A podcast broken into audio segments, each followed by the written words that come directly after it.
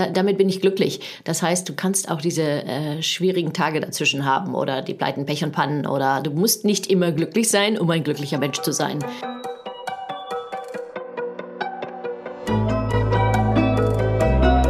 Forever Young, der Gesundheitspodcast vom Lanzerhof. Von und mit Nils Behrens. Kann man Glück messen? Scheinbar schon. Denn jedes Jahr gibt es wieder zahlreiche Top-Listen der glücklichsten Länder der Welt. Dabei schneidet Deutschland in der Regel nicht allzu gut ab. Obwohl es uns doch eigentlich gar nicht schlecht geht, oder? Nach verschiedenen Zeitschriften und Reiseführern ist das glücklichste Land der Welt Finnland. Man muss also nur nach Finnland auswandern, um sein Glück zu finden, oder? Maike von den Bohm ist Glücksforscherin. Sie ist Medienexpertin für glückliche Unternehmen und darüber hinaus Skandinavien-Kennerin. In ihrem Buch Wo geht's denn hier zum Glück? Meine Reise durch die 13 glücklichsten Länder der Welt und was wir von ihnen lernen können, hat sie erforscht, was Menschen glücklich macht und teilt ihre Erfahrung mit dem Glücklichsein. Herzlich willkommen, Maike von den Bohm. Hallo Nils. Habe ich das jetzt gut gesagt? Maike. Ja, du hast es sehr gut gesagt. Sehr gut gesagt. Ähm, Maike, Frage der Nummer eins. Bist du glücklich heute? Ja, total. Ähm, ich bin, ich fummel aber während ich mit dir rede, noch gerade am Bildschirm rum und versuche, dich irgendwie sichtbar zu machen. Aber es ist okay. Ähm, ich bin trotzdem glücklich, ja. Sehr gut, sehr gut. Weil, ähm, um mit äh, der Markus-Lanz-Frage an Richard David Brecht zu fragen, wo erwische ich dich gerade? Du bist in Schweden, oder? Ich bin, genau, ich bin in einer, einer kleinen Telefonzelle des äh, Coworking Places äh, in, am Rande von Stockholm. Da befinde ich mich gerade. Okay. Hm? Was ja auch ähm, zu den glücklichsten Ländern der Welt gehört, wenn ich das richtig äh, mitbekommen habe, oder? Äh, genau, wenn wir vom World Happiness Report reden, an den du ja auch gerade äh, verwiesen hast, also da ist ja Finnland Platz 1, Schweden ist Platz 6. Und ähm, ja, genau, also nicht so weit weit weg. Die Schweden krebsen immer so bei 5, 6, 7 rum. Mhm.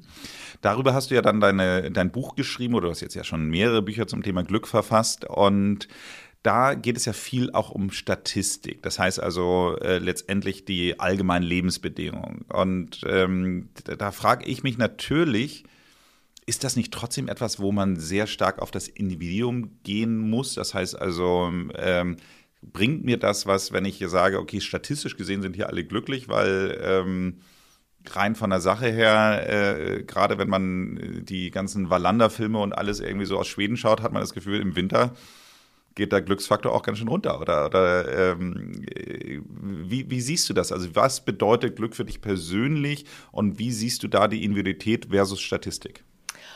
Okay. Ähm, ja, jetzt hast du eine ganze Menge gesagt. Wallander, Winter, Schnee, äh, whatever. Also Schnee äh, dichte ich jetzt dazu, weil ich nämlich gerade sagte, als du, äh, dachte, als du sagtest Wallander und äh, Stimmung geht runter, dachte ich, nö, Stimmung geht hier voll hoch, weil natürlich hier so viel Schnee liegt und es ist so eine kalte Kälte und man kann ja auch die ähm, Dinge und die Umgebung gut nutzen. Ich glaube, das ist ein ganz wichtiger Glücksfaktor. Ähm, ich komme auch gleich zu dem anderen Thema zurück, aber das ist ein mhm. ganz. Aber ich gebe dir, ich, ich möchte dir absolut recht geben. Ich war nämlich äh, vor ein paar Wochen in Oslo und ähm, die können ja direkt in Oslo mehr oder minder oben am Holmkolm mhm. äh, können ja Langlaufski fahren, was ja mega viel Spaß macht. Also von daher äh, der der Freizeitfaktor, der äh, geht dann natürlich doch auch hoch. Äh, ja genau, also eben und das ist glaube ich eine Kunst, ähm, nicht verzagen, sondern die Dinge zu nutzen, die sich einem bieten. Wenn es dunkel ist, dann läuft man halt so wie ich ähm, mit einer ähm, äh, Kopflampe äh, joggen wir halt durch den Wald. Ne? Was unglaublich spannend ist. Du weißt ja auch, dass ich, wir verschieben mussten, weil ich äh, dann auch äh, buchstäblich auf die Schnauze geflogen bin oder auf die mhm. Nase. Aber gut, auch das darf den, darf den Spaß nicht drücken. Also äh, dazu es natürlich, oder ich mache Langlauf-Skifahren mit, mit, äh, mit Stirnlampe im Dunkeln oder äh, Schlittschuhfahren, fantastische Schlittschuh. Äh, äh, kann man im Moment machen, also so richtig aus dem Natureis, so, so richtig lange Tracks. Und das ist natürlich toll. So, ähm, das zum ersten. Also, und Wallander, ja, das äh, da, mh, ja, die sind ziemlich dunkel, die ähm, Krimis. Solche. Aber ich, ich würde sagen, auf das äh, private Glücksempfinden, also du meinst jetzt, äh, wenn ich deine Frage richtig verstanden habe, hat denn das, ähm, das auf dich einen Einfluss, wie glücklich das Land ist, in dem du lebst vielleicht? Oder ich mache mir jetzt einfach mal die Frage so. Das ist ja vielleicht auch eine interessante ja, Frage. Ja, es, es, ich finde ich find es so interessant, weil ich äh, denke irgendwie so, man, man, wenn ich jetzt an ein glückliches Land denken würde, würde ich jetzt eher vermuten, dass das irgendwie irgendwo in der Karibik wäre. So. Und äh, von daher finde ich so überraschend, dass Skandinavien da so gut abschneidet. Und deswegen frage ich mich, ob, wenn man die, äh, sich das dann eben halt genauer anschaut, also woran liegt das? Mhm. Und, und, und ähm, was macht die Skandinavier so glücklich? Also es gibt sogar eine negative ähm, Korrelation zwischen ähm, äh, Sonne und Glück im Übrigen. Also es äh, ist ganz witzig, äh, weil wenn man sich natürlich all diese Länder anschaut, in denen Krieg ist und dergleichen oder, oder in denen viel Armut und, und, und Hunger ist, dann scheint da natürlich auch sehr viel die Sonne. Und ähm, also mit der Sonne hat das nicht so viel zu tun.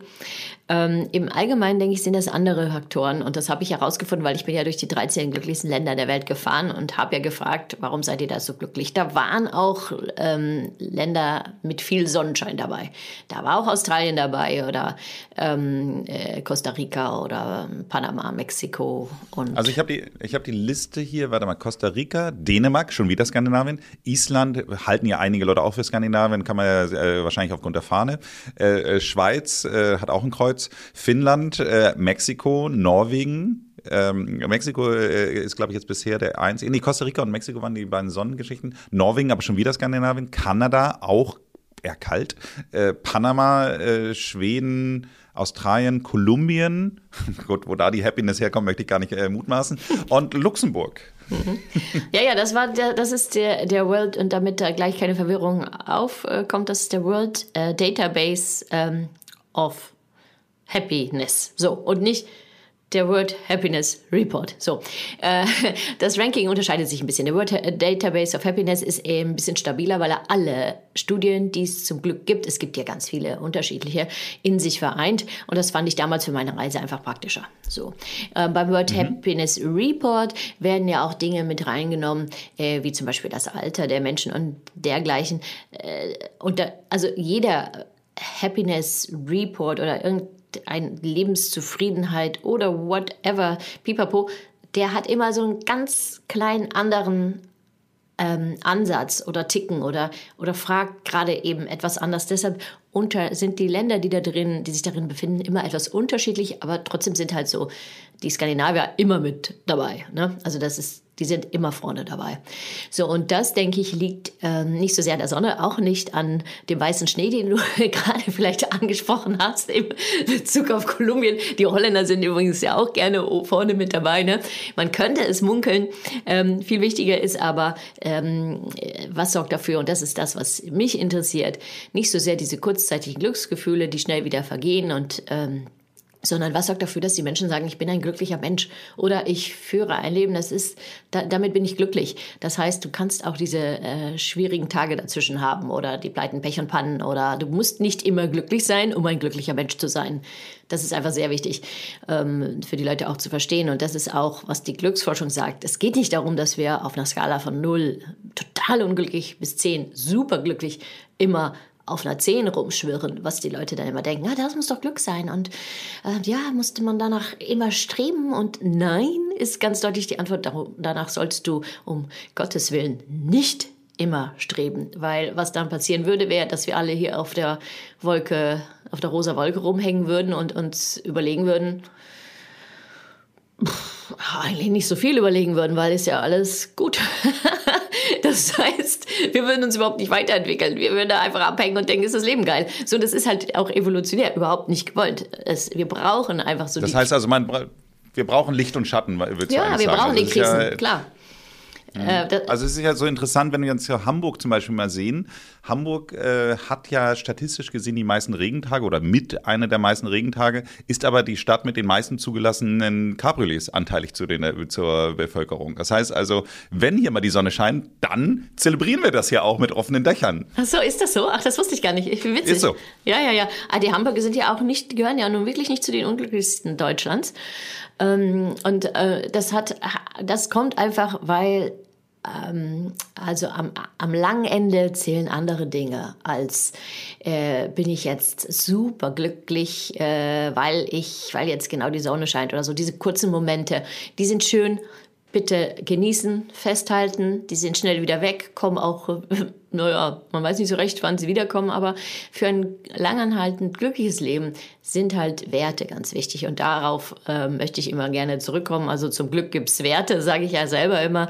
Es sind ähm, die Lebensprioritäten, die Sachen, die du wichtig findest im Zusammenhang mit anderen, wie du mit dir selber umgehst, wie du mit anderen umgehst, was, was du von deinen Träumen äh, wahr machst, was du wagst in deinem Leben, äh, welche Sprünge du machst, aber wie du das auch mit anderen zusammen machst, also wie du dich mit anderen, den anderen Menschen gegenüber verhältst, inwiefern du deine, dein, deinen Anteil in der Gesellschaft auch nutzt, um Gutes zu tun. Das sind so ähm, wie ihr schon wahrscheinlich hört, etwas größere Fragen des Lebens, die äh, aber letztendlich zu lang anhaltendem Glück führen. Und das ist eigentlich einfach immer in dem Spannungsfeld, finde ich, immer so schön zwischen me and we. Also das spiegelt sich auch so schön, wenn man me hinstellen würde auf eine Glasoberfläche, dann spiegelt sich das we. Und das ist einfach sehr wichtig. Wie gehen wir mit uns selber um?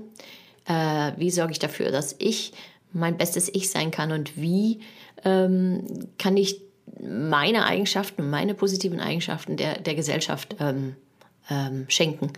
Also was, was für einen Beitrag kann ich da anderen ähm, äh, anderen schenken. So, also das ist immer so, so das Zwischen, man hört immer so viel, so dieses, ja, also auch im, im, im Kontext mit neuer Arbeit, ja, es geht um den Sinn und und über ähm, was du wirklich willst und so. Das, das geht mir einfach auch persönlich, aber auch aus Glücksempfinden nicht weit genug. Es geht nicht darum, ja, es geht darum, dass du dich selber entwickelst, um durch dein eigenes Wachsen andere wachsen lassen zu können. Deine Kollegen, deine Familie, deine Freunde, deine, deine, äh, deine Stadt, deine Welt, was auch immer. Also wie, wie äh, nutze ich das, was ich habe? Und dann wirst du nämlich erst bedeutungsvoll. Also wenn du alles nur machst, und denkst, es dreht immer alles nur äh, sich um mich selber und dass ich toll bin. Manchmal hat man ja das Gefühl, dass viele Menschen in so einem Status verharren. Dann kommst du nicht weiter. Es geht darum, dass du diesen nächsten Schritt machst. Was bedeutet eigentlich das, was ich tue? für andere und dass du auch anderen Menschen hilfst, das zu erkennen, hey, ähm, was bedeutet denn eigentlich das, was du tust, für mich und andere? Ne? Und das, denke ich, gibt einen größeren Rahmen und der sorgt dafür, dass das Glück lange bleibt, weil wir sind dann doch mal echt Herdentiere. Also äh, Einsamkeit zum Beispiel, also dass du ähm, dich nicht in diesem Kontext aufgehoben fühlst, das ist ungefähr so schädlich wie Rauchen. Also sieben, ich glaube sieben Zigaretten täglich oder so haben sie mal so ein. Ich, äh, diese, diese Studien sind auch immer sehr ominös, aber es ist natürlich so. Früher war das einfach, wenn wir in der Savanne waren. Äh, also okay, ein Säbelzahntiger war schon gefährlich, aber nicht in der Gruppe. Aber wenn du überlegt hast, du, ich mache das Ding jetzt mal alleine und gehe mal so alleine spazieren in der Savanne, war keine gute Idee. Und deshalb belohnt uns halt auch äh, unser ganzes System, wann immer wir kooperieren, was für andere tun. Das wissen wir alle. Äh, du auch, Nils, wenn, wenn du einer Frau hilfst oder einem Mann, dem sind gerade äh, vollgepackt die Tomaten runtergefallen und dann hilfst du denen und dann siehst du die Dankbarkeit und dann bist du einfach richtig gut drauf. Und auf einmal ist auch, auch Zeit nicht mehr so wichtig, weil du jemandem geholfen hast. Und das, da, das ist bei uns ja, sagen wir so, in ähm, so eine Voreinstellung, die wir halt auch mal finden müssen dann in unserem ähm, äh, persönlichen Auto, um so mal zu sagen. Also es, es ist schon bei uns allen eingebaut, nur nicht jeder hat den Knopf gefunden. Das ist wirklich total spannend, was du erzählst, weil ähm, wir haben auch einen Podcast mal mit Dr. Miriam Pries äh, aufgenommen, die eben halt über das Thema Resilienz gesprochen hat. Und äh, sie sagt eben halt, dass äh, man viel resilienter ist, wenn man äh, das Leben basiert auf Beziehungen. Und wenn die Beziehungen, die sechs Beziehungsbausteine, über die sie da gesprochen hat, wenn die alle irgendwie im guten Lot sind, dann ähm, hat man auch eine gute Resilienz. Also wenn aber auch wenn dann nur einer mal anfängt zu kippen oder ein Problem zu bringen, wenn man die anderen fünf okay sind, auch noch alles okay. Vier ist wahrscheinlich auch noch alles okay. Es fängt halt an, man muss sich das immer wie so ein Tisch vorstellen. In dem Augenblick, wenn dann irgendwie noch zwei oder drei Beine da sind, dann kann der Tisch auch schon mal umfallen. Und äh, das ist ja eigentlich genau das, was du auch beschreibst. Und sie sagt eben halt auch, die Leute sagen immer so, ja Mensch, also äh, mich macht es glücklicher zu schenken, als beschenkt zu werden. So. Hm. Aber ganz ehrlich, am Ende willst du auch mal ein Geschenk bekommen. So. Und äh, es ist immer, immer ein, ein, ein Geben und Nehmen, äh, was irgendwie für einen persönlich, da mag man dann sagen, okay, ich bin jemand, der irgendwie mehr geben, bereit ist zu geben, aber wenn man nie was zurückbekommt und wenn das zurück nur, wie du sagst, gerade der, das Lächeln der Frau ist, der du gerade geholfen hast, äh, die Apfelsinen wieder, oder was waren es hier, Tomaten, ich weiß es nicht, ja, aufzusammeln, dann ähm, dann ist das äh, quasi das, was du zurückbekommst. Mhm. Und ich glaube, dass das wirklich schon wichtig und entscheidend ist, dass man einfach ähm, äh, auch in irgendeiner Form was zurückbekommt. Mhm. Ja, aber meistens, äh, das Schöne ist ja, meistens bekommt man das ja auch. Und ähm, klar, man hat natürlich diese die Menschen, die viel geben und die Menschen, die viel nehmen und ähm, die sogenannten Geber und Nehmer und so weiter. Aber äh, irgend, also es kommt vielleicht nicht immer von derselben Person zurück, aber vielleicht von einer anderen Person. Aber da kommen, was ich in diesem Kontext sehr wichtig finde, ist, ich, also ich würde jetzt auch nicht sagen im Übrigen, dass ich jetzt, weil ich lese jetzt auch gerade so ein Buch Geben und Nehmen, finde ich auch mal interessant. Dachte ich, das muss ich mir jetzt mal ähm, auch zu Gemüte führen. Dachte ich mir, oh, ich weiß nicht, ob ich jetzt der, der super, super Geber bin. Also ich bin sicherlich ein Geber, aber bin ich jetzt der Maxi-Geber? Nee, ich kenne Leute, die geben noch viel mehr als ich. Also die würde ich noch sehr viel mehr als Geber ähm, umschreiben. Und wir sind natürlich auch alle individuell. Das muss man natürlich auch nicht vergessen. Ne? Also man, und, und was ist geben? Ne? Also ich gebe meine Inspiration, Inspiration, meine Zeit, andere geben äh, Sorgsamkeit. Äh, ne? Also man muss auch gucken, immer von was, was ist das, was ich gebe. Viele Menschen sind sich auch gar nicht bewusst. Ähm, dessen, was sie geben. Und das ist auch, denke ich, ein bisschen die Gefahr unseres Systems, was so sehr auf Konkurrenz und, und, und, und, und äh, Prestige ausgerichtet ist. Ähm, es gibt so viele Menschen, die so unglaublich viel geben, die wir gar nicht sehen.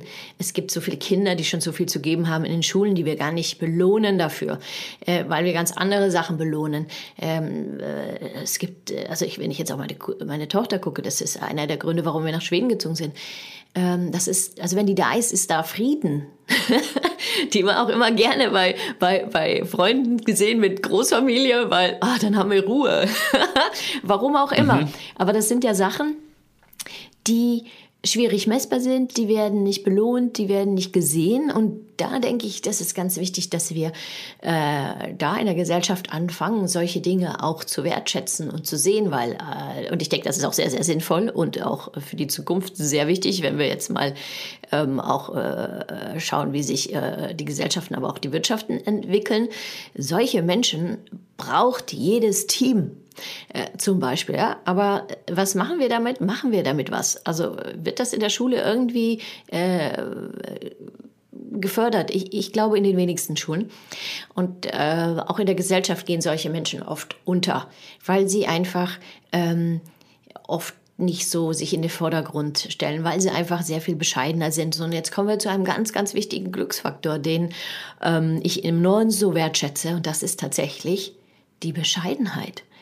Ähm, und dieser Gedanke, was kann ich für dich tun, damit du scheinen kannst? Ich, dieser Gedanke, ich scheine durch dich, ich versuche dich wachsen zu lassen, weil ich weiß, dass wir dann, dass ich ja auch wachse, wenn du wächst, aber ich versuche andere wachsen zu lassen. Und hier ist ja der Ansatz auch in den Schulen, die Schwächeren sollen gefördert werden, nicht die Guten. Und ähm, also die natürlich auch, aber du verstehst, also der, der, der Nachdruck Absolut. ist halt auf, auf, dass wir auch alle Menschen mitnehmen. Und dass es äh, darum geht, dass Menschen in ihrer Einzigartigkeit und als ganze Person gesehen werden und gewertschätzt werden da haben wir, glaube ich, ähm, noch ein bisschen Nachholbedarf. und das sehe ich aber hier sehr viel stärker ausgeprägt. Und das ist natürlich, das kannst du dir vorstellen, dass das Menschen von Grund auf schon ein ganz anderes Standing gibt. Und ähm, das ist auch sehr wichtig in dem späteren Aufbau der Beziehungen, weil wenn du das Gefühl hast, schon von klein auf, dass du okay bist, so wie du bist und dass du in deiner ganzen Variation deiner Persönlichkeit auch auch akzeptiert wirst, dann brauchst du dich halt nicht die ganze Zeit beschützen. Dann musst du halt auch in der Tat nicht der Beste sein und nicht der am höchsten springen und nicht immer glänzen auf Kosten von anderen, sondern dann bist du halt auch teamfähig. Dann bist du halt auch beziehungsfähig. Dann kannst du halt auch mal geben und brauchst nicht nur zu nehmen. Ich finde, das äh, spiegelt so ein bisschen wieder, also äh, wir hatten ja den, den Florian Langscheid, der sich ja auch äh, schon seit, seit eigentlich fast sein ganzes Leben mit dem Thema Glück beschäftigt hier im Podcast und der hat mal gesagt, für ihn ist der größte Zerstörer von Glück, also der größte ähm, Generator von Glück ist für ihn Dankbarkeit, also wenn man einfach dankbar ist für das, was man hat und dankbar für das, was man bekommt. Mhm. Und der größte Zerstörer ist nach seiner Aussage Neid.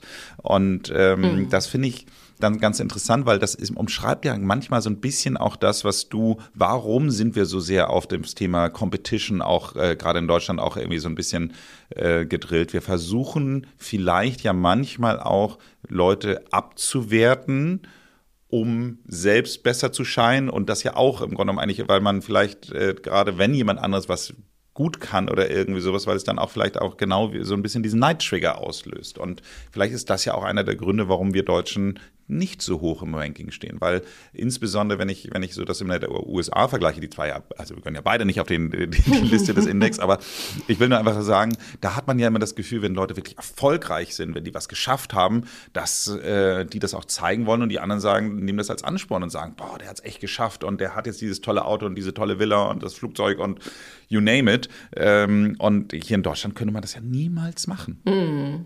Hm.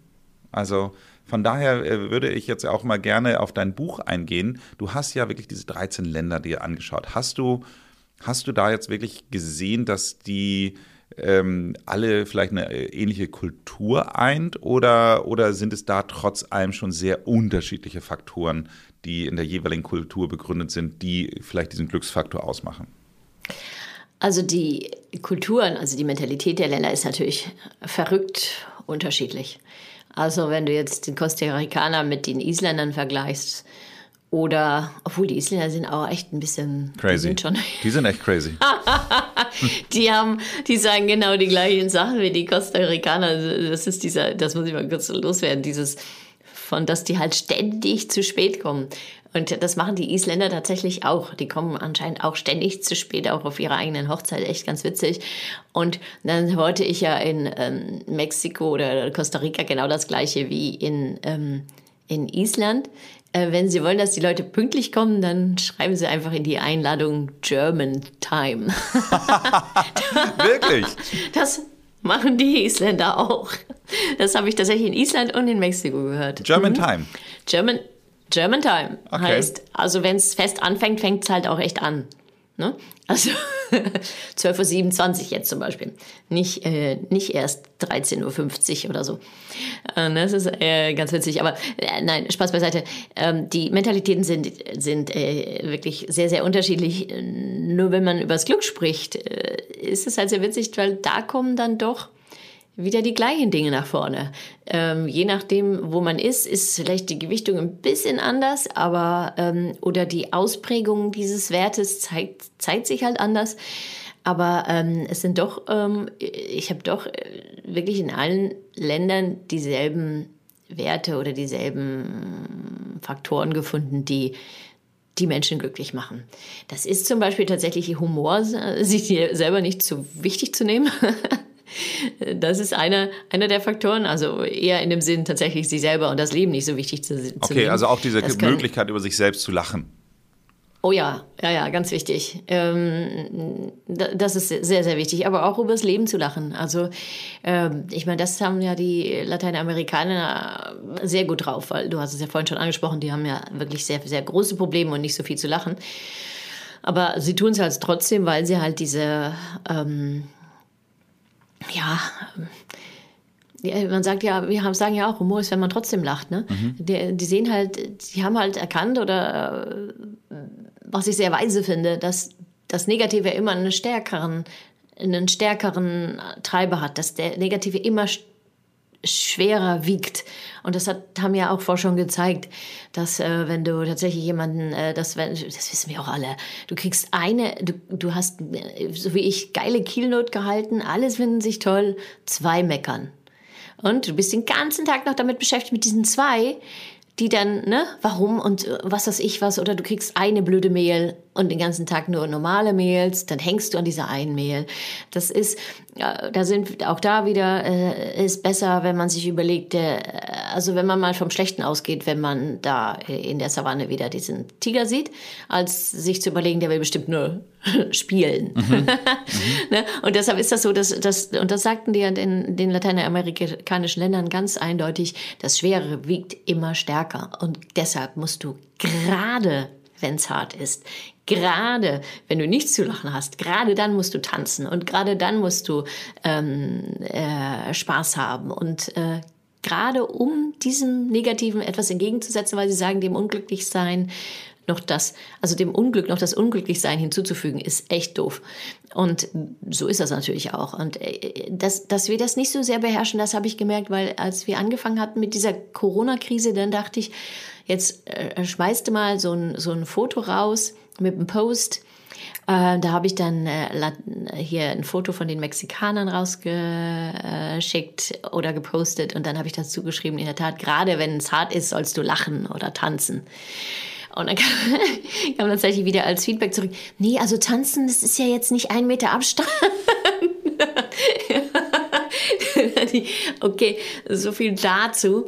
Also ähm, es ist schon, das ist zum Beispiel eine Sache, dieser, äh, die, diese Leichtigkeit. Aber auch, ich würde sagen, das Aller, Allerwichtigste ist bei allen Ländern, und damit fangen wir erstmal an, so für die Anfänger, Glück für Anfänger. Mhm. Äh, Lebenspriorität Nummer eins ist glücklich sein. Punkt. So. Das äh, kommt äh, uns vielleicht ein bisschen lapidar und naiv daher, aber wenn ich in meinen, äh, meinen Keynotes oft frage von, okay, wenn du da auf dem alten, auf dem Stein sitzt, dann bist du 90 und dann guckst du zurück auf dein Leben. Und äh, wer von euch möchte dann unglücklich gewesen sein, ne? Mhm. Und dann geht halt keine Hand hoch. Und wenn du das gleiche nochmal fragst, wer von euch möchte ein glückliches Leben gehabt haben, dann gehen halt alle Hände hoch. Also warum ist das so lapidar und warum wird das so naiv wahrgenommen, wenn du sagst, ich stehe morgens auf und mein Lebensziel ist, glücklich zu sein. Und dann gucken wir, was wir dazu brauchen. Bei uns ist das oft andersrum. Wir haben so eine ganze Liste von Dingen, die wir noch erreichen wollen und hoffen, dass sich dann quasi so von selbst das Glück en passant auch mal einstellt. Und ähm, das, das, also dafür, also Glück ist halt eine Entscheidung. Also es, da, kannst auch die Marktfrau in, Frau in Mexiko fragen, so mit äh, das in so einem pinken, orangenen Farbenmeer mit so grauem, sie hatte so grau gelocktes Haar und die die hatte mir das einfach so lapidar hingeschmissen, weil die hatte eh keine Zeit für mich. So, ah, se, se quieres äh, hacer feliz. Oh Gott, kriege ich das noch zusammen? Okay, äh, auf Deutsch. Also wenn du, äh, wenn du wenn du glücklich sein möchtest, bist du glücklich. Wenn du unglücklich sein möchtest, bist du unglücklich. Das ist unsere, nada más, unsere Mentalität. So, mhm. Punkt. Aus. So. Ähm, ja, das kann man so aber nicht sagen. Kriege ich dann oft zu hören in Interviews. Was soll denn da die alleinerziehende Frau sagen, die im Aldi die Kartons stapeln muss? Ja. also du verstehst. Äh, es ist halt schon so eine. Auch die kann sich entscheiden zum Glück und das klingt natürlich hart, aber wir haben eine gewisse Freiheit in unserem Leben, unser Leben einzurichten. So. Das heißt natürlich überhaupt nicht, dass uns diese Dame, die Karton stapelt und so weiter, nicht dauern sollte. Im Gegensatz, äh, im Gegenteil. Das heißt, dass wir auch als Gesellschaft schauen müssen und Verantwortung übernehmen müssen für diese Menschen. Aber man hat auch einen eigenen Rahmen. Der ist, der ist nie gleich. Also, das ist auch immer so von Freiheit, dann, ich rede natürlich als Freiheit, als, als, von Freiheit als Wert, aber vergiss nie, was ist Freiheit? Freiheit entsteht zwischen Menschen, wurde mir in Skandinavien gesagt. Der eine hat sie nicht genommen, der andere hat sie nicht getaut, der dritte weiß nicht, was er damit anfangen soll, der vierte hat sie nicht bekommen. Also, aber trotzdem immer zu schauen, was ist denn noch möglich? Ähm, und vor allen Dingen, wenn man natürlich in Costa Rica in den Slums ist, dann relativiert sich einiges ganz schnell und dann hört man, also ich, habe von der Mutter von sieben Kindern in so einer Wellblechhütte am Straßenrand, wo wirklich, also ein Meter vor dieser Hütte immer die sieben Tonner vorbeigedonnert sind, ähm, sagt sie, also ähm, ja, wir, wir sind glücklich, wir haben Reis, also wir haben Bananen, also ja, und wir haben Liebe unter den Menschen. Und ähm, dachte ich, hm, äh, hm, ja.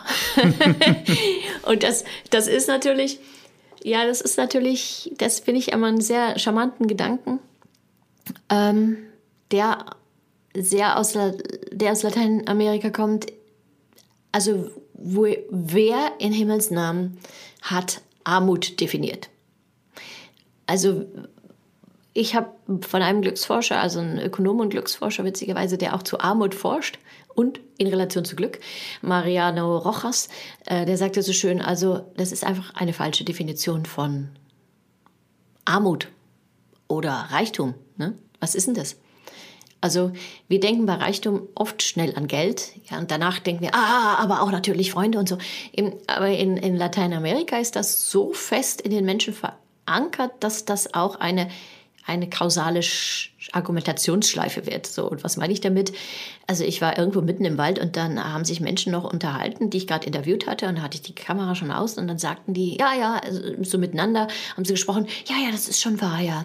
Ja, also wenn unser Kühlschrank kaputt ist, dann kaufen wir uns keinen neuen, wir reparieren den, weil wir haben ja Freunde.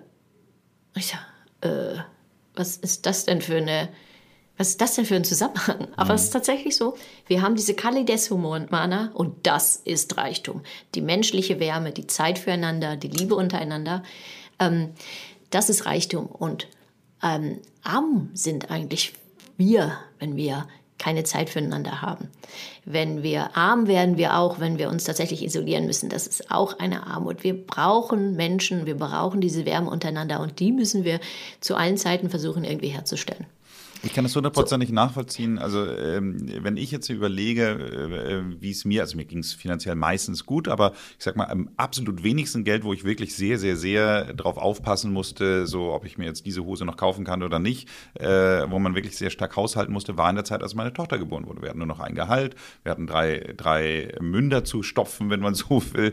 Und ähm, hm. nichtsdestotrotz würde ich sagen, war das vielleicht sogar mit einer der glücklichsten Zeiten, die ich hatte, weil man hat ja äh, so viel Glücksmomente, wirklich intensive Glücksgefühle gehabt durch das, was dieses Kind einem dann auch beschert hat. Die Sachen, die sie gelernt hat, die Interaktion, die da entstanden ist und, und äh, auch insgesamt diese Zeit, die wir als Familie zu dritt dann auch so hatten.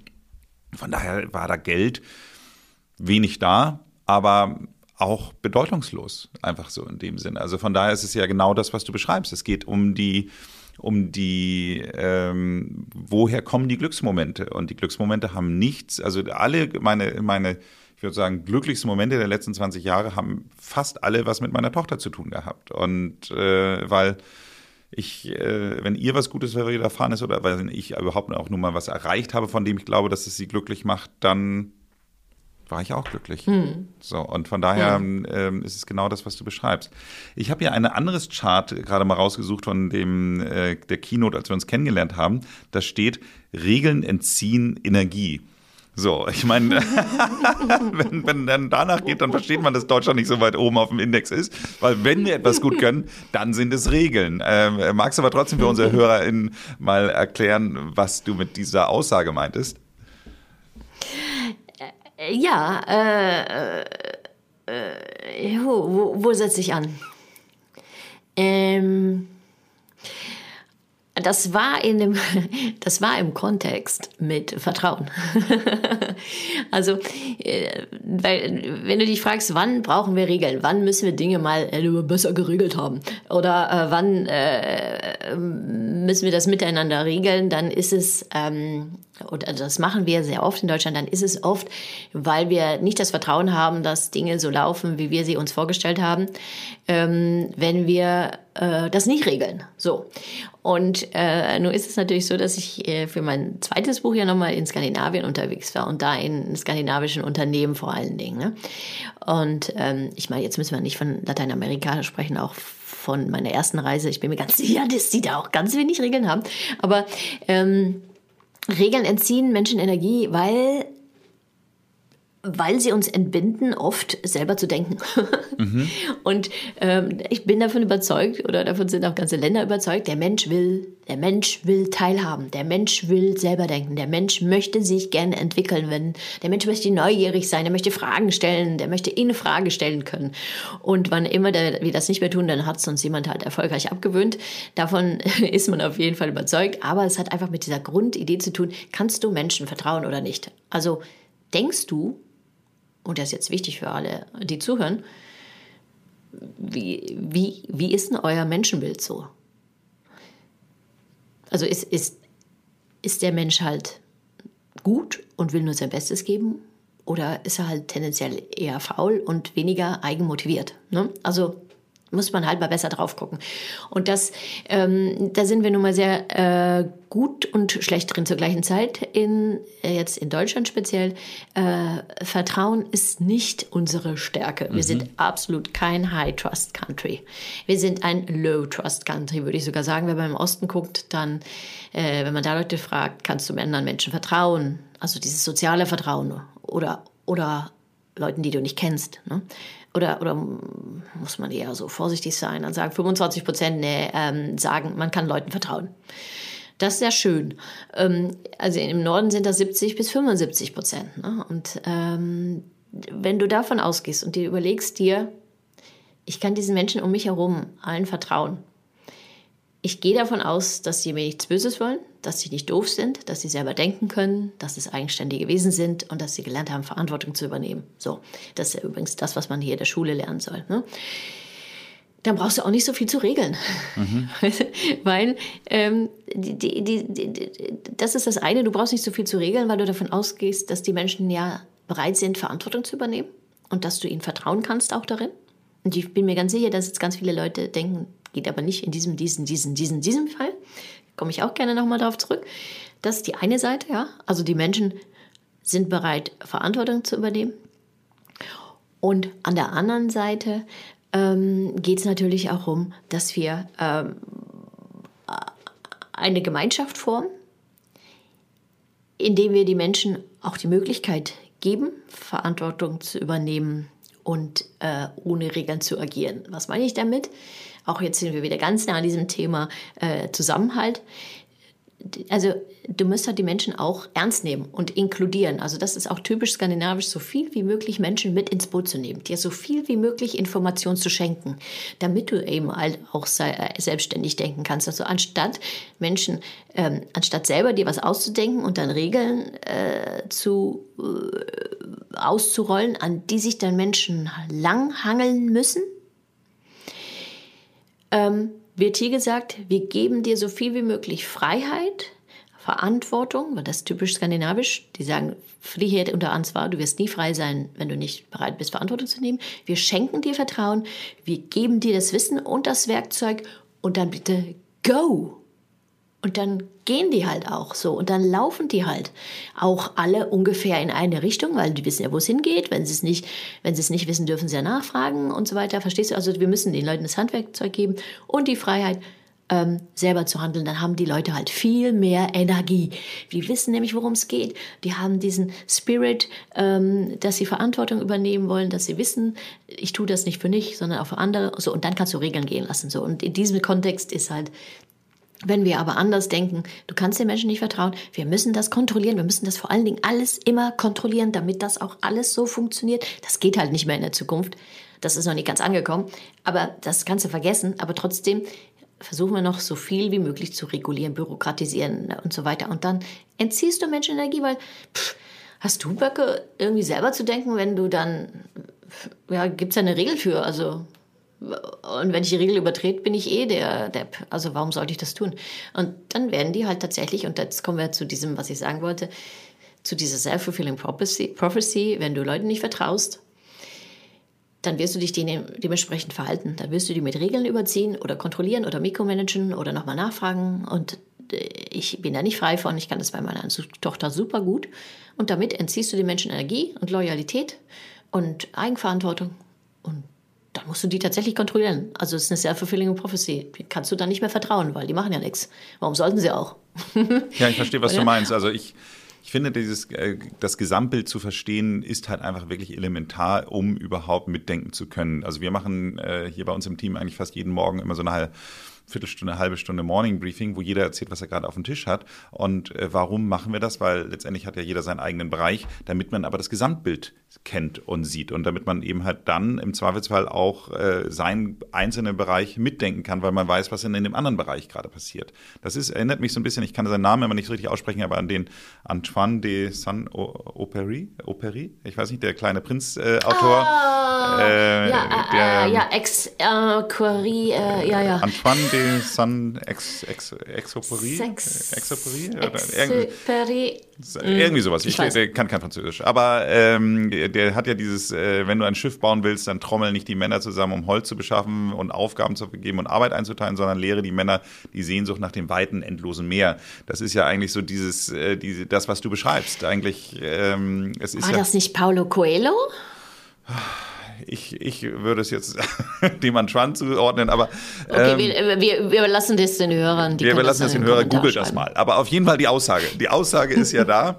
Und ähm, ich finde, äh, wenn du da auch wieder den Transfer nach Deutschland dir holst, ich möchte nur mal dran erinnern, dass wir im Mai äh, letzten Jahres, also Mai 2021, noch darüber diskutiert haben, wie man denn Impf Drängler bestraft. Also Menschen, die sich eine Impfung besorgt haben, obwohl sie noch gar nicht dran sind, um dann wirklich, ich glaube, sechs Wochen später nach der Impfdrängler-Strafendiskussion darüber gesprochen hat, wie wir Impfanreize äh, schaffen können. Das heißt also wirklich so von, von, wie können wir abhalten, dass Menschen sich vorzeitig eine Impfung besorgen, hin zu, bitte lasst euch impfen. Also und das innerhalb von sechs Wochen. Also ich meine, auch da sieht man diesen Regelwahnsinn in Deutschland, äh, wo man, wo man merkt, das ist, dass das einfach alles eine Katastrophe ist.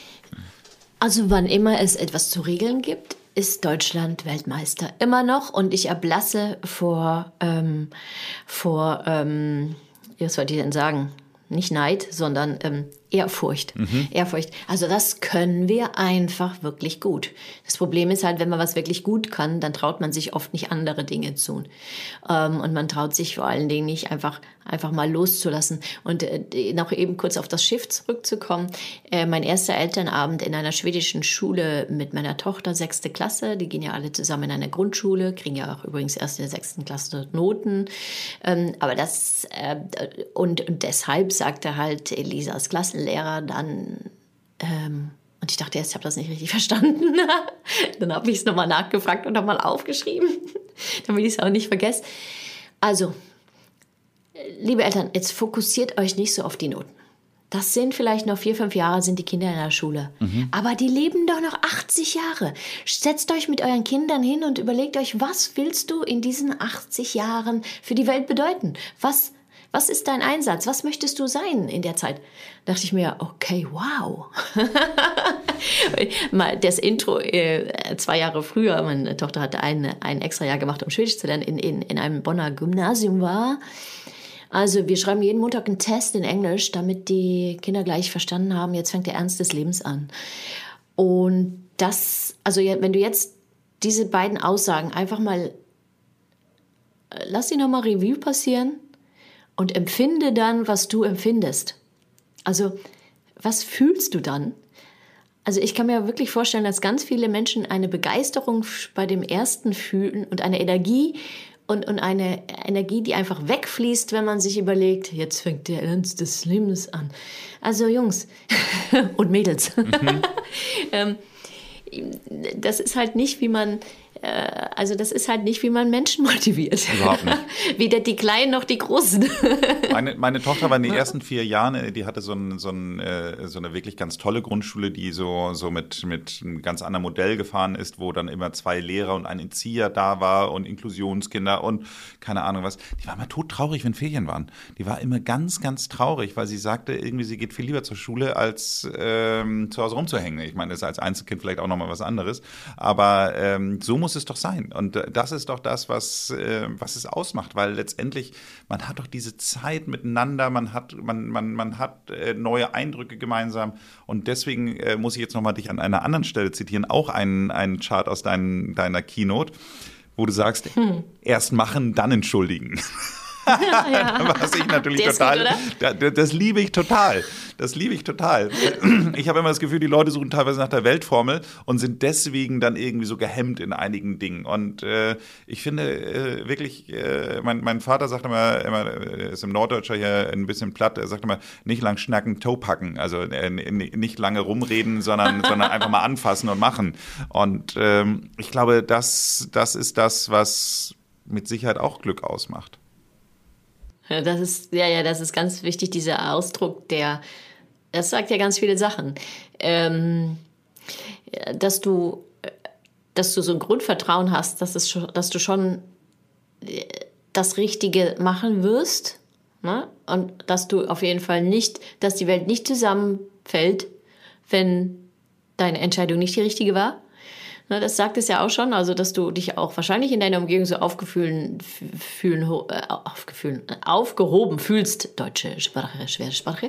Ähm, du bist ja Halbholländerin, hast du schon gesagt. Das ist ja, und äh, wahrscheinlich re äh, rede ich auch mit einem schwedischen Akzent jetzt. Äh, das kann auch gut sein, das wird mir immer nachgesagt. Und ähm, was wollte ich jetzt sagen? Ach so, ja, genau. Das hat viel mit Vertrauen zu tun in dich, in andere, in die Welt und ähm, mit der Freude, äh, ich nenne es immer Arschbomben zu machen. Und ich denke, das fehlt uns Deutschen ein bisschen so, diese Arschbombe. Absolut, dieses, absolut. Wir Deutschen halten, äh, ne? machen eher das Schild Arschbombenverbot.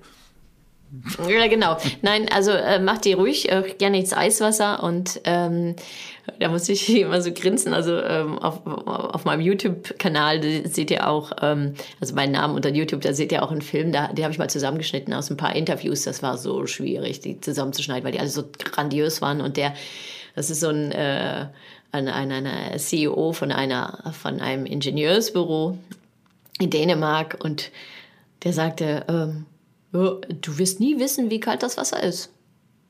Also komm, lass uns reinspringen und es ausprobieren. und dann grinste er so. Und ähm, so dieses Ausprobieren und dieses neugierig sein und einfach mal machen. Und tatsächlich ist es tatsächlich äh, erst machen, äh, dann Entschuldigung, erst anfangen, dann verbessern, erst probieren, dann kritisieren. Das ist typisch ähm, skandinavisch und das ist, denke ich, auch, das, das müssen wir uns wieder angewöhnen, weil wir haben es ja uns nur abgewöhnt in Deutschland, denke ich, auch, auch diese ein bisschen, weil wir auch immer diese Angst im Nacken haben, Fehler zu machen oder, oder äh, dass etwas äh, unkontrollierbar aus der Hand laufen könnte. Ich meine, wir haben ja jetzt gesehen mit Corona, ist schon passiert, Jungs. Und wir, ähm, äh, und auch da sind wieder äh, Lösungen gekommen und auch da haben wir wieder ähm, neue Dinge, sind fantastisch, auch fantastisch neue Dinge daraus entstanden. Ne? Die wären so gar nicht, sie, sie wären so gar nicht entstanden. Also äh, einfach dieses, und ich denke, das ist, ähm, das ist ganz, ganz, ganz, ganz wichtig. Ähm, die Glücksländer und vor allen Dingen die skandinavischen Länder, die ähm, streben nicht nach Sicherheit. Die haben eine ganz hohe äh, Sicher Unsicherheitstoleranz. Die haben wir gar nicht in Deutschland. Ne? Wenn man sich so die Kulturschalen von Gerd Hofstede anschaut, dann, dann mögen wir Sicherheit, Unsicherheit können wir echt nicht ab. Also wir tun alles, damit sich immer alles stabilisiert und dass wir die Sachen in Kontrolle haben, weil wir immer noch so ein bisschen die kleine German-Angst im Nacken haben. Und das ist hier ähm, äh, hier im Norden einfach alles äh, ein bisschen anders. Wenn Sie von Sicherheit reden, dann ist doch die Sicherheit, dass wir flexibel mitgrooven können. So, ne? Jetzt kommt eine Welle von rechts, na gut, die dann von links und so wird das sein und es wird vielleicht immer schneller werden und es wird auch immer mehr sein und wir werden viel weniger Übersicht haben in der Zukunft. Keiner weiß, was im, äh, in einem iPhone drin ist. Keiner hat die gesamte Übersicht mehr, ne? Trotzdem und deshalb geht es darum, dass wir, dass wir einfach mutig sind und, und uns trauen, die Sachen auszuprobieren und das auch gerne mit anderen tun. Und das ist übrigens ein kleines Geheimnis, dieses, diese Amygdala, die wir haben, dieses Wahn, Gefahren, Warnzentrum in unserem Hirn, was uns die ganze Zeit sagen möchte, wie gefährlich die Welt ist. Ähm, die ist weniger aktiv, wenn wir das in der Gruppe tun. Also wenn wir uns im Team aufgefallen, also ja, Team, Team Arschbomben sind auch ziemlich cool. Ähm, also das, das ist auch eine der Dinge, dass wir, wenn wir wirklich ein gutes Team, eine gute Teamarbeit haben, eine gute Abstimmung, das ist es ja auch, das, ist, das macht tatsächlich ähm, äh, uns besser gewappnet für die Zukunft, würde ich sagen. Ähm, ich möchte nochmal äh, äh, da anschließen und sagen, äh, ich habe diesen einen Satz gelesen, ich bin mir gar nicht sicher, ob ich den bei dir gelesen habe, aber wo ich ihn her habe, äh, niemand kann alleine glücklich sein. Ach so, ich hatte, hm, ich hatte ein Glück kommt selten allein. Mhm. Okay. Äh, den ähm, habe ich öfter mal als, als wobei, Vortragstitel. Hm? Wobei das eine ist jetzt sozusagen ja, äh, da gehst du auf das, äh, du sagst, kommt selten allein. Das hier ist ja schon ziemlich absolut, äh, wo man sagt, niemand kann alleine glücklich sein. Also ist das das, was, äh, ist das etwas, äh, was du mit unterschreiben würdest oder würdest du sagen, Glück kann auch alleine stattfinden? Also die Glücksmomente, das wissen wir alle, die kann man auch alleine haben. Also die gibt es auch, äh, würde ich schon sagen, dass du glückliche Momente auch alleine haben kannst. Und du kannst sicherlich auch eine Weile alleine glücklich sein. Kann bestimmt sein. Also ich habe jetzt keine Studien von, wie lange du das aushalten würdest. Ähm, es gibt ja auch Menschen, die finden andere Menschen wirklich nur total nervig. Ähm, aber ich denke, im Allgemeinen ist es doch so, dass wir andere Menschen brauchen, weil wir sonst total bedeutungslos sind in allem, was wir tun. Oder aber es gibt natürlich, es, ich meine, ich weiß nicht, das ist natürlich auch nochmal ein interessantes Forschungsgebiet. Vielleicht wird das das nächste Buch. Inwieweit brauchen wir also physische Nähe?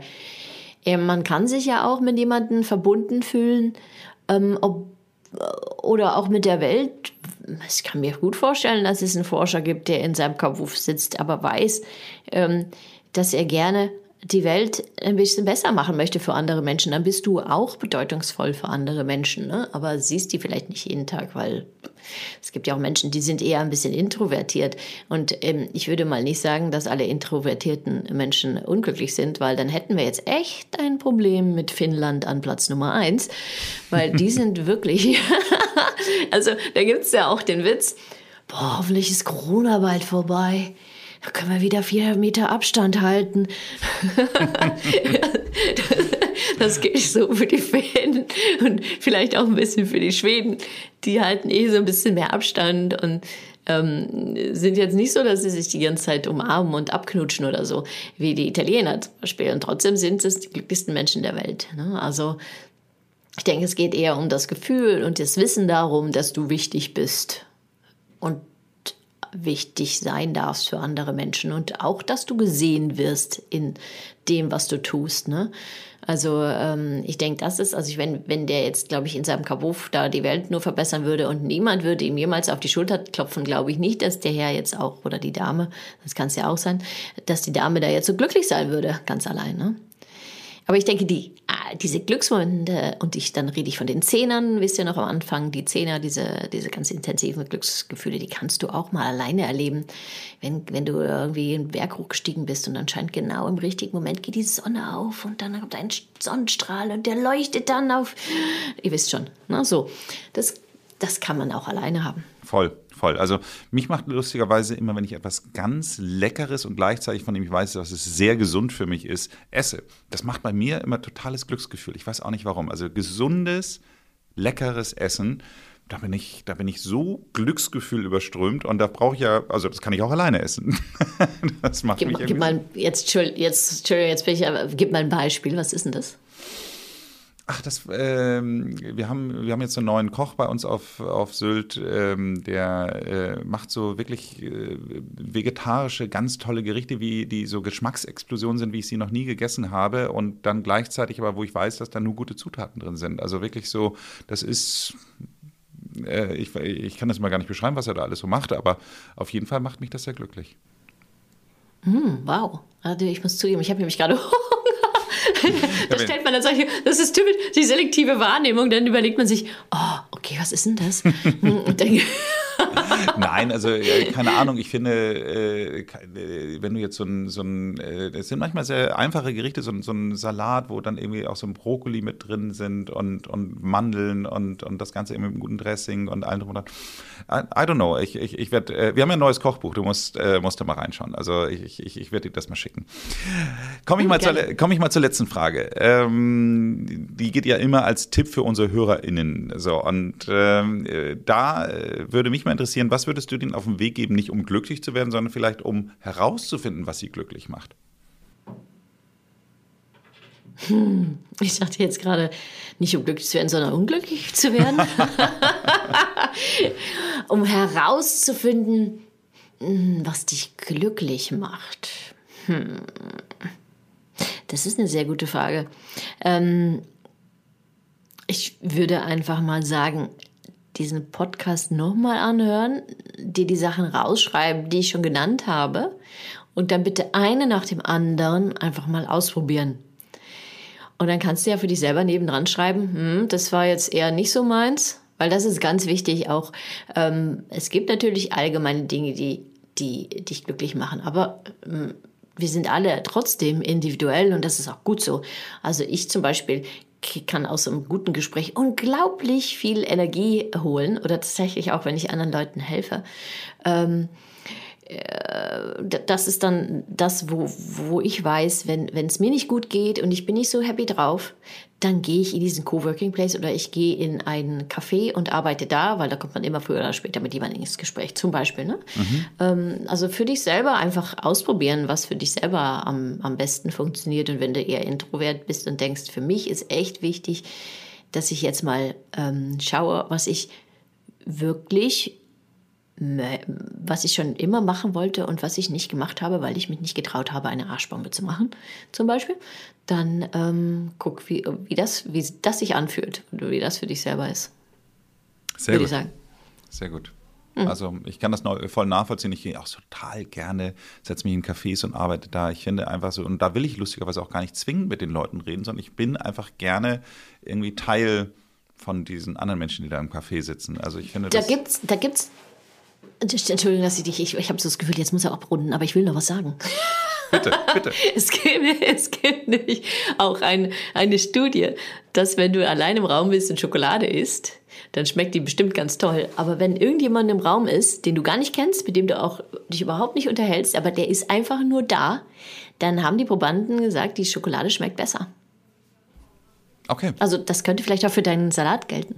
Ja, wahrscheinlich. Wahrscheinlich ist es so. By the way, ich möchte an dieser Stelle auch noch sagen, Fahrradfahren macht mich lustigerweise auch immer sehr glücklich. Also das muss gar nicht mal sportlich sein, aber wenn ich irgendwo in einer anderen Stadt bin, in einer fremden Stadt bin, dann nehme ich mir jetzt immer ein Fahrrad und dann merke ich sofort, wie die Glücks, äh, äh Glücksgefühle in mich reinschießen, weil ich es einfach so, ich fahre einfach gerne Fahrrad, aber in einer fremden Stadt mit dem Fahrrad zu fahren, mehr Glück kann man mir gar nicht machen. Da musst du nach Dänemark fahren. Ja. Also Kopenhagen ist. War ich gerade. Letzte Woche. Letzte Woche. Ach so, äh, wirklich? Ja. Ach, Entschuldigung, habe ich dich zu. Äh, war es Kopenhagen? Ich dachte irgendwie Norwegen. Ach, nee, Oslo. Oslo war ich vorletzte Woche. Oslo war ich vorletzte Woche, ah, aber letzte Woche, okay. war, letzte, letzte Woche war ich in Kopenhagen und habe mir auch ein Fahrrad genommen und habe ähm, alles mit dem Fahrrad gemacht und äh, fand es ganz, ganz toll. Also ähm, mhm. genau wie du sagst. Und ich, ich finde, ich habe es lustigerweise jetzt auch in New York und in Boston und alle meine Termine dann immer mit dem Fahrrad gemacht, statt mit dem Taxi zu fahren. Und äh, das ist wahrscheinlich ein bisschen risikoreicher, als mit dem Taxi zu fahren, aber auf jeden Fall macht es mich sehr Allerdings. Glücklich.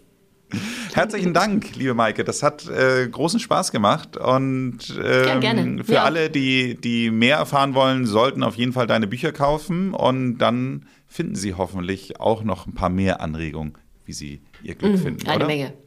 Ja, und die nicht von mir kommen, sondern vor allen Dingen von all diesen fantastischen Leuten, die ich interviewt habe. Also, mhm. vielen Dank. Hm, gerne. Tschüss.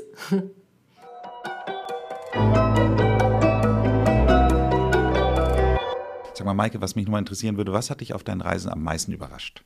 Ich fand es so super interessant, wie ich ähm, also weil mich das, weil es da echt so in meinem Hirn geknirscht hat.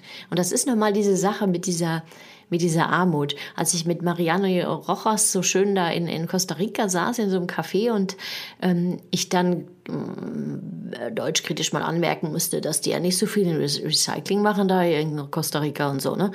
Und er dann wirklich schon ein bisschen beinahe aufbrauste und sagte, ähm, da, wir recyceln nicht so viel, weil wir gar nicht so viel produzieren, weil wir nämlich diese menschliche Werbe miteinander haben. Wir haben diese, für uns sind gute Beziehungen wichtiger als diese Äußerlichkeit, die bei euch so wichtig ist. Da müsst ihr immer wieder die neue Uhr haben hier und die neue, das neue Apple iPhone und den neue, ähm, äh, das neueste Marke Auto und den neuesten Hype und ihr produziert und ihr produziert nur und zerstört unseren Planeten. Dachte ich, hoppla.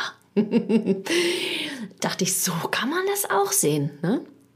Das fand ich eine sehr, sehr interessante äh, Wendung. Also diese, diese, das, das, wenn du das Glück in anderen findest, brauchst du einfach nicht so viel und das ist dann auch nachhaltig. Das fand ich einfach einen ganz tollen Gedanken irgendwie. Hm. Wenn Ihnen diese Folge gefallen hat, dann hören Sie sich doch auch mal die Folge Nummer 41 an. Hier spreche ich mit dem Glücksforscher Florian Langenscheid über Glück im Alter. Ansonsten würden wir uns auch sehr über eine positive Bewertung bei Spotify oder Apple Podcast freuen. Abonnieren Sie diesen Podcast, damit Sie keine weitere Folge verpassen. Ansonsten machen Sie es gut und bleiben Sie jung.